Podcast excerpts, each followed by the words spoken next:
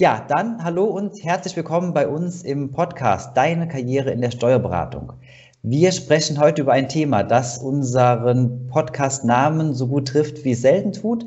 Wir sprechen über das Thema ohne Wechsel an die Spitze, warum für eine Karriere der Arbeitgeber nicht gewechselt werden muss. Und über das Thema sprechen wir mit einem ganz besonderen jungen Mann, dessen Lebensweg ähm, erinnert so ein bisschen an einen Disney-Film, muss ich sagen.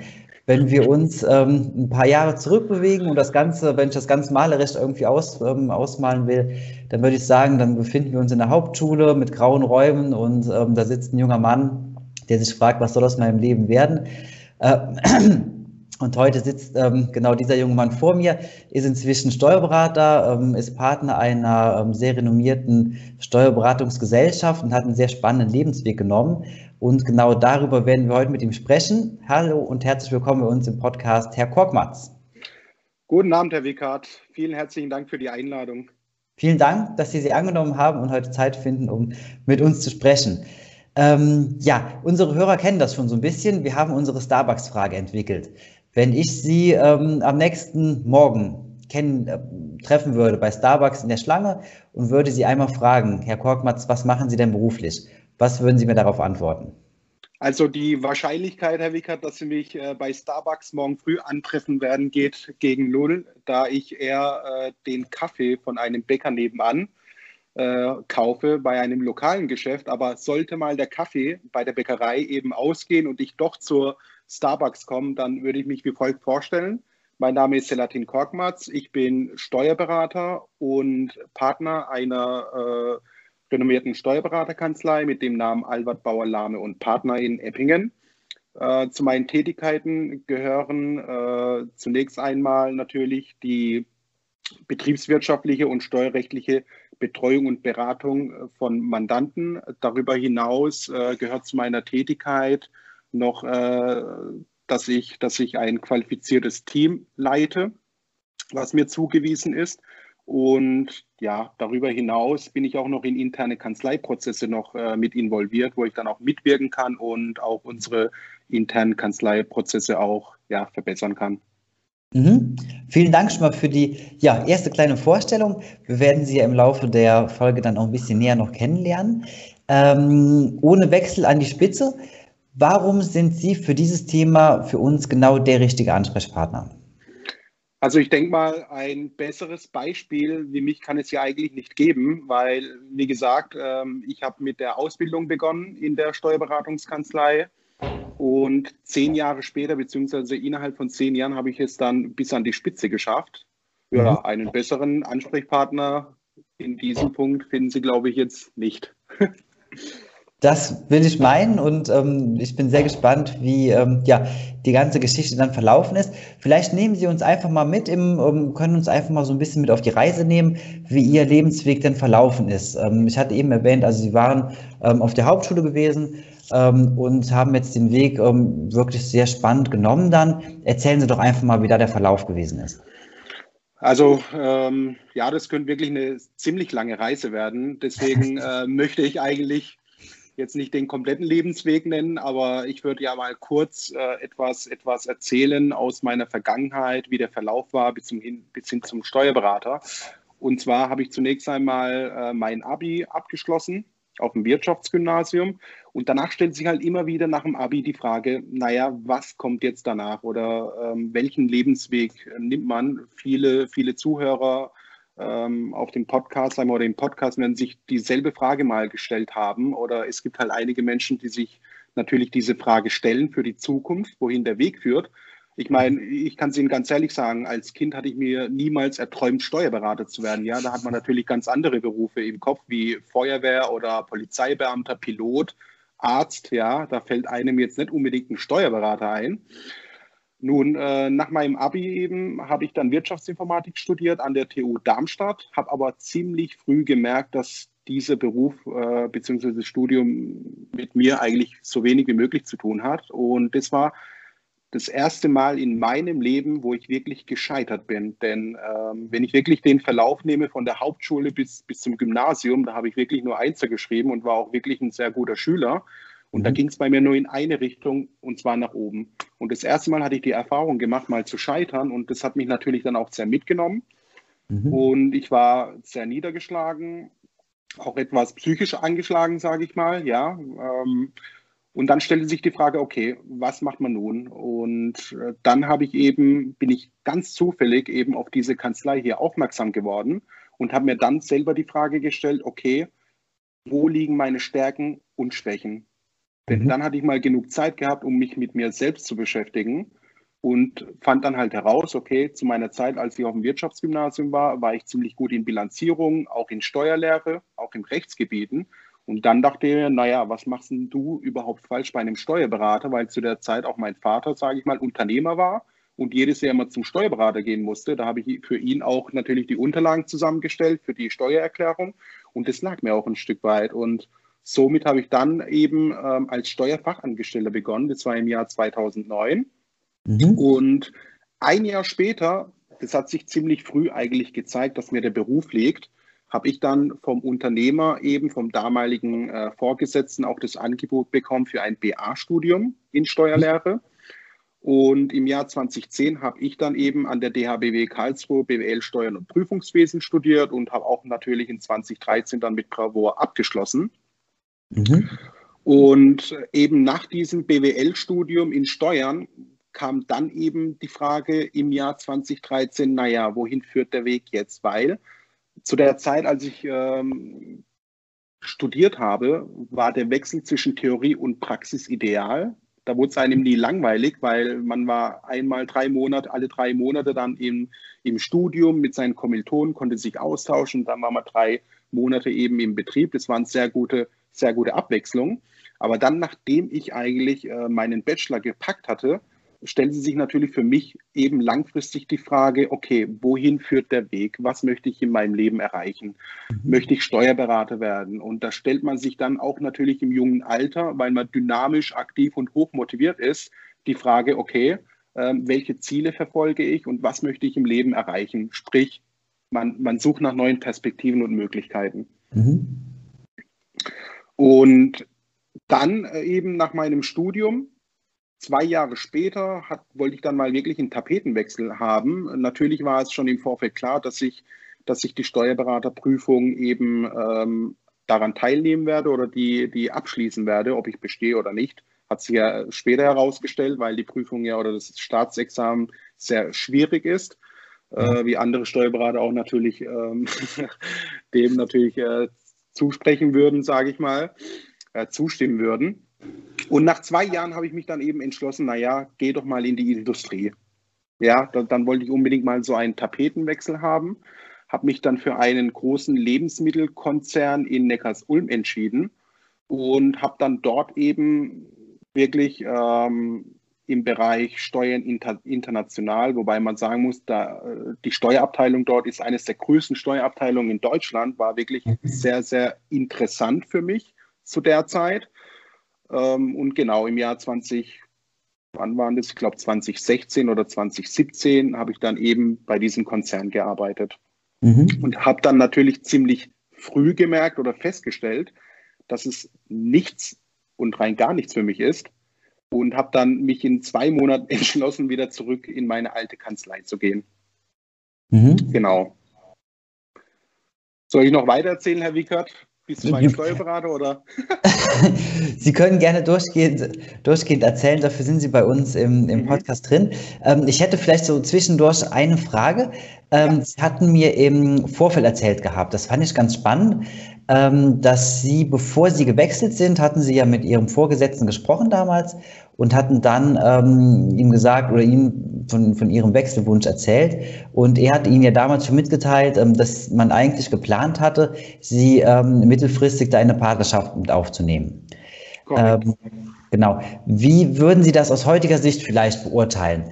Ähm, ist es so, dass Sie das, wenn Sie das vorher gewusst hätten, hätte Sie das eher zum Bleiben bewegt oder hätten Sie gedacht, oh Gott, nee, jetzt bin ich vielleicht sogar in so einer großen Drucksituation, dass das Ganze eher schwierig wird? Ähm, wie hätte das vielleicht Ihre Entscheidung damals ähm, ja, beeinflusst? Also das ist eine wirklich gute Frage. Ähm, Fakt ist tatsächlich damals, dass ich nicht im Vorfeld mit meinen Vorgesetzten über meinen Wechselwunsch gesprochen hatte, weil ich, wie gesagt, die Idee hatte, okay, welche Perspektiven habe ich, welche Ziele äh, setze ich für meine Zukunft. Und da wollte ich auch natürlich nicht mit dem Vorgesetzten darüber sprechen, weil ich irgendwo immer die Erwartungshaltung hatte, dass ich angesprochen werde, weil mhm. ich ja ähm, mich, sage ich mal, ziemlich positiv ähm, entwickelt habe im Geschäft. Und da hatte ich halt so diese Erwartungshaltung gehabt, auch wo ich mich auf den Steuerberater vorbereitet habe, dass einfach mal ein Signal aus äh, der Chefetage beziehungsweise auf der Chef, aus der Chefebene kommt, dass man mit mir einfach mal darüber spricht, okay, ähm, die und die Vorstellung haben wir für die Zukunft. Natürlich, als ich damals ähm, die Entscheidung getroffen hatte, die war dann für mich eigentlich schon ziemlich safe zu mhm. wechseln, habe ich natürlich meine Vorgesetzten darüber unterrichtet. Und dann war es für mich natürlich, ich hatte damals noch nie den Gedanken gehabt, dass die mit mir schon geplant hatten als, als Juniorpartner. Das wusste ich erst im Nachhinein. Nur mhm. zu der Zeit äh, hatte ich eigentlich schon, ähm, war ich gedanklich oder habe ich gedanklich eigentlich schon äh, den Arbeitgeber gewechselt. Mhm. Und ähm, so im Nachhinein jetzt wenn man mit mir schon vorher darüber gesprochen hatte, ist es eine schwierige Frage, weil irgendwo kann ich auch natürlich den Arbeitgeber verstehen, weil er möchte nicht den Mitarbeiter unter, unnötig unter Druck setzen, mhm. weil man muss auch natürlich sagen, es war eine Phase, wo ich mich auf den Steuerberater vorbereitet hatte. Das ja. hätte natürlich aus der Sicht der Partner natürlich, äh, wäre es ja so gewesen, okay, sollen wir es ihm sagen, aber was, wenn wir es ihm sagen und er steht jetzt unnötig unter Druck, weil er sich ja eh jetzt auf die Prüfung vorbereitet. Ob das jetzt sinnvoll gewesen wäre, weiß ich nicht. Nur denke ich mir wieder auf der anderen Seite, ich meine, jeder Mensch ist gewissermaßen individuell. Jeder Mensch hat einen gewissen Charakter, den man auch mit der Zeit, sage ich mal, abschätzen kann. Und ich denke halt, wenn man die Mitarbeiter gut kennt, die Stärken und Schwächen der Mitarbeiter auch kennt, äh, auch die Soft Facts, sage ich mal, dann kann man das auch ungefähr abschätzen ob es richtig wäre oder nicht. Aber ich sage mal, es gibt nie eine richtige oder falsche Entscheidung, es gibt halt immer vertretbare Entscheidungen. Und mhm. damals wurde mir eben nicht vorgetragen, welche Pläne man mir, mit mir hat. Und deswegen habe ich mich auch dann auch entschieden. Deswegen weiß ich auch nicht, was passiert wäre, wenn sie mir im Vorfeld schon gesagt hätten, dass sie, dass die Kanzlei mit mir als Partner plant. Vielleicht hätte ich dann mich gar nicht umgesehen, weiß ich nicht. Kann ich nicht ausschließen. Mhm, okay, aber ich denke, das ist ein spannendes Thema. Also wir sprechen darüber, wie man in einer, ähm, in einer Kanzlei oder in einem Unternehmen ähm, den, den Karriereweg gehen kann. Das ist ja der absolute Kontrast gegenüber des Jobhoppers, ähm, der alle zwei Jahre irgendwo wechselt, um dann ähm, die nächste Stufe zu nehmen und so weiter. Das, was ja auch in sehr vielen Karriereratgebern eigentlich immer ähm, dargestellt wird. Ähm, Zitat, man muss alle zwei Jahre wechseln, um irgendwo halt einen Karrieresprung mitnehmen zu können ähm, aus Ihrer Sicht jetzt heraus, weil Sie können ja auch beide Seiten beleuchten, zum einen ähm, die des Arbeitnehmers von früher und jetzt halt ähm, die des Vorgesetzten irgendwo, der ein Team leitet dann. Ähm, wie ist es aus Ihrer Sicht so ähm, bezüglich Karriereplan? Ist es wichtig für den Mitarbeiter selbst einen Karriereplan zu haben? Ist es wichtig für den Arbeitgeber mit dem Mitarbeiter ähm, einen Karriereplan entsprechend abzustecken, den auch zu kommunizieren und so weiter, damit dann auch irgendwo eine Perspektive wirklich darstellbar ist? Oder sagen Sie eher, nee, braucht man eigentlich gar nicht, das ergibt sich ohnehin im Laufe der Zeit? Also ich denke, es kommt darauf an. Es gibt keine, meiner Meinung nach, keine eindeutige Antwort auf diese Frage. Mhm. Weil, wie gesagt, äh, jeder Mensch ist gewissermaßen individuell, hat einen mhm. eigenständigen Charakter. Ja, es gibt natürlich äh, Menschen, die introvertiert sind, extrovertierte, äh, die intrinsische Motivation haben, etc. Deswegen, man muss natürlich wirklich jeden Mitarbeiter ganz anders behandeln. Und es gibt natürlich Mitarbeiter, die sagen, naja, ich arbeite meine acht Stunden und danach gehe ich nach Hause. So, jetzt stellt man sich die Frage, bringt es überhaupt was, jetzt gerade diese Mitarbeiter zu motivieren, indem man sagt, hey, ich habe folgenden Vorschlag, wir machen jetzt gemeinsam Karriere. Das muss zunächst einmal auch losgelöst vom Mitarbeiter kommen, weil ja. die auch natürlich unterschiedlich ist. Es kommt jetzt blöd, wenn ich sage, ja, Mitarbeiter kann man nach Kategorien in eine Schublade reinstecken, um Gottes Willen. Keineswegs, ja, aber natürlich kann man mit der Zeit ungefähr abschätzen, ähm, welche, welche Stärken und Schwächen Mitarbeitern haben. Mhm. Und ich denke, die, man sollte natürlich als Arbeitgeber immer versuchen, die, die, die Schwächen der Mitarbeiter äh, herauszukristallieren und versuchen auch äh, Konzepte zu finden oder Möglichkeiten zu finden, gerade diese Mitarbeiter zu fördern. Mhm. Und es gibt auch natürlich verschiedene Wege, um, äh, damit dies gelingen kann. Und natürlich kann man, schafft man das auch nicht zu 100 Prozent, weil auch Vorgesetzte sind zeitlich ziemlich, ziemlich, ähm, kommt vieles zeitlich ziemlich kurz. Das kennen auch natürlich andere Steuerberater. Ja, gerade am Jahresende muss man die Jahresabschluss, äh, Jahresabschlüsse äh, erstellen, dann Bilanzbesprechungen machen und darüber hinaus noch die ganzen Überbrückungshilfen beantragen und dann darüber hinaus noch mit Mitarbeitern über ihre Zukunft zu sprechen, kommt manchmal tatsächlich zu kurz. Ja, mhm. das muss ich auch ehrlicherweise gestehen. Und ich denke halt, äh, man muss halt wirklich versuchen, die Mitarbeiter insgesamt immer mit ins Boot zu holen. Ähm, ich bin jetzt nicht unbedingt der Meinung, dass man die Motivation der Mitarbeiter erhöht, indem man ihnen jedes Jahr eine Prämie bezahlt oder eine Lohnerhöhung gibt, weil irgendwann kommt der Punkt, das macht man ja sowieso in vielen Kanzleien, mhm. Aber mit der steigenden Lohnerhöhung, irgendwann ist es, denke ich, für den Mitarbeiter selbstverständlich, dass jedes Jahr eine Lohnerhöhung kommt. Ähm, gerade in unserem Sektor, sage ich mal, weil es gang und gäbe ist. Aber ja. ob diese Lohnerhöhungen, ob die Motivation auch linear mit der Lohnerhöhung hochgehen, meine ich aber nicht. Mhm. Heißt, deswegen muss man viel, viel mit den Mitarbeitern kommunizieren, sie wirklich ins Boot holen. Ich meine auch, dass man den Mitarbeitern wirklich, damit sie sich frei entfalten können, ähm, ziemlich viel, ähm, ja, dass die Mitarbeiter sich, sage ich mal, selbst entwickeln und eigenverantwortlich arbeiten können. Und das hatte ich auch damals zu meiner Zeit, als ich Angestellter war, wirklich sehr geschätzt gehabt. Das Vertrauen äh, der Arbeitgeber und natürlich auch äh, das selbstständige Arbeiten lag mir wirklich gut und das habe ich wirklich sehr geschätzt. Und das war halt in einem Konzern ganz anders, ja. Da, da wurde man, da hatte man wirklich das Gefühl gehabt, dass man wirklich kontrolliert oder in dem Kontrollgremium drin ist. Und mhm. das fand ich halt weniger schön. Und man darf auch wirklich das Arbeitsklima nicht unterschätzen. Ja, gebe ich Ihnen recht. Es gibt ja auch viele, viele spannende Untersuchungen dazu. Auch das Thema äh, Mitarbeitervergütung ja, oder Entlohnung, wie man das nennen mag, ähm, auch ein ähm, unfassbar spannender Themenkomplex. Jetzt hatten Sie aber gerade schon mal den Konzern angesprochen. Da würde ich gerne einmal mit Ihnen drauf eingehen. Ähm, Sie hatten mir erzählt gehabt, dass Sie, ähm, wo Sie dann so die ersten Karrieregedanken in Ihrem Leben so quasi dann gefasst haben, ähm, dass Sie eigentlich davon überzeugt waren, irgendwann arbeiten Sie für einen großen Konzern, für irgendwas was ganz, ganz Großes. Ähm, hat ja damals auch mit in Ihre Entscheidung mit reingespielt dann. Ähm, dann war es aber so gewesen, dass da ja irgendwas wohl gefehlt hat, irgendwas Entscheidendes, wo Sie dann gesagt haben, okay, Sie vermissen Ihre Steuerberatung, Sie vermissen Ihre Steuerkanzlei. Vielleicht können Sie uns da nochmal so ein bisschen mit reinnehmen und nochmal drüber erzählen, was, wie sich das angefühlt hat, was dann wirklich gefehlt hat und was für Sie, für Ihren Lebensweg halt einfach, was Sie da ausgeschlossen haben dann. Also natürlich muss man sagen, ähm, ich vergleicht es immer mit einer Pyramide. Ich meine, wenn man in ein neues Unternehmen reingeht, äh, sieht man zunächst einmal wirklich die Spitze einer Pyramide mit ihren Angestellten, Vorgesetzten. Man weiß eben, wer welche Position hat.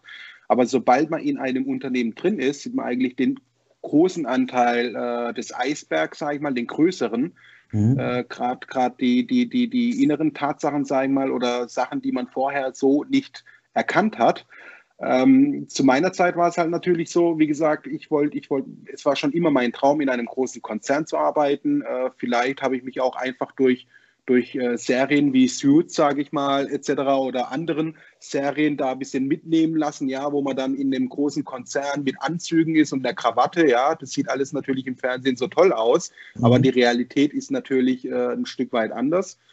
Aber trotzdem habe ich mir gedacht, für meine Zukunft oder für meine Karriereleiter wäre das mal eine gute Entscheidung, weil dann könnte ich halt, ähm, wenn ich den Sprung schaffe, sage ich mal, in meiner Karriere nochmal einen Punkt weiterkommen und von dort aus, sage ich mal, woanders tätig sein. So war eigentlich bei mir der Grundgedanke, wieso ich wechseln wollte. Mhm. Darüber hinaus muss ich aber auch sagen, in der Industrie ist die Vergütung, die sieht natürlich ganz anders aus wie in der Steuerberaterkanzlei. Und ich war wirklich sehr verblüfft. Ich hatte es Ihnen ja auch in der Vorbesprechung gesagt. Mhm. Es war ja schon von Anfang an eine Lohnerhöhung von 30, 40 Prozent höher, die mhm. ich mir so gar nicht äh, vorgestellt hatte.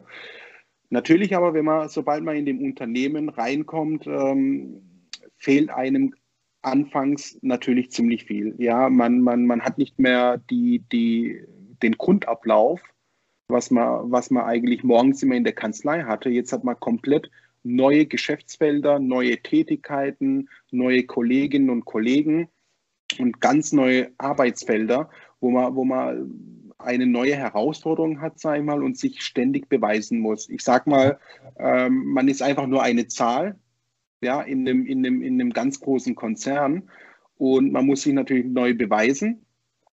Und für mich war anfangs eigentlich schon ganz klar, nach zwei, drei Wochen habe ich eigentlich schon feststellen können, dass ich da gar keinen Spaß habe.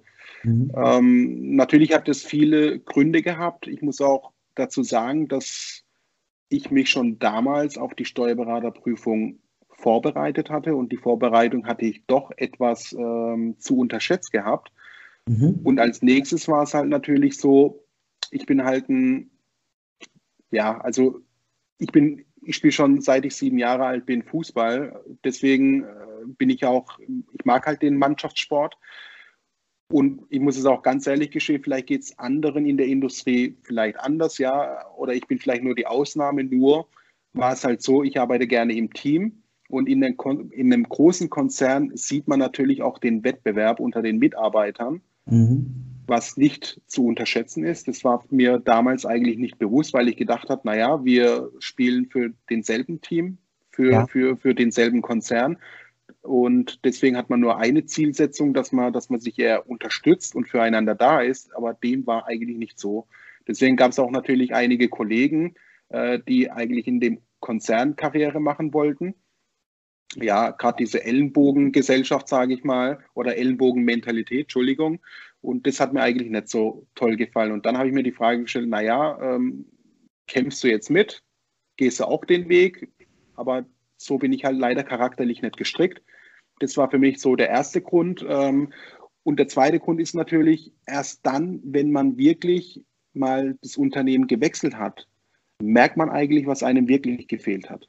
Das mhm. Arbeitsklima und natürlich die Kollegialität und natürlich der, der, der, der Tagesablauf, das Gespräch mit den Mandanten. Ja, da geht es dann nicht immer so stressiger zu. Mhm. Und das waren halt die Gründe, wo ich mir eigentlich dann gesagt habe, naja, das macht eigentlich gar keinen Sinn. Auch wenn ich bleiben würde, ich sage es auch natürlich ähm, rückblickend nochmal, die Geschäftsleiter an sich waren sehr zufrieden mit mir, aber ich war halt unzufrieden mit der Gesamtsituation. Und dann habe ich es halt abgewogen, naja, auf gut Deutsch scheiße ich drauf, Entschuldigung, wenn ich mich jetzt so ausdrücke, aber scheiße ich drauf und nehme das Geld ja. Und gucke einfach drüber oder will ich eher glücklich sein und mich frei entfalten können auf der Arbeit. Und das habe ich halt eben in der Steuerberatung, weil auch in dem Konzern war es halt so, dass ich dann vor dem PC den ganzen Tag saß und irgendwelche Excel-Tools und äh, Telefonate geführt habe. Ja, da ist man wirklich, äh, wie gesagt, in einem Raum eingesperrt, gedanklich.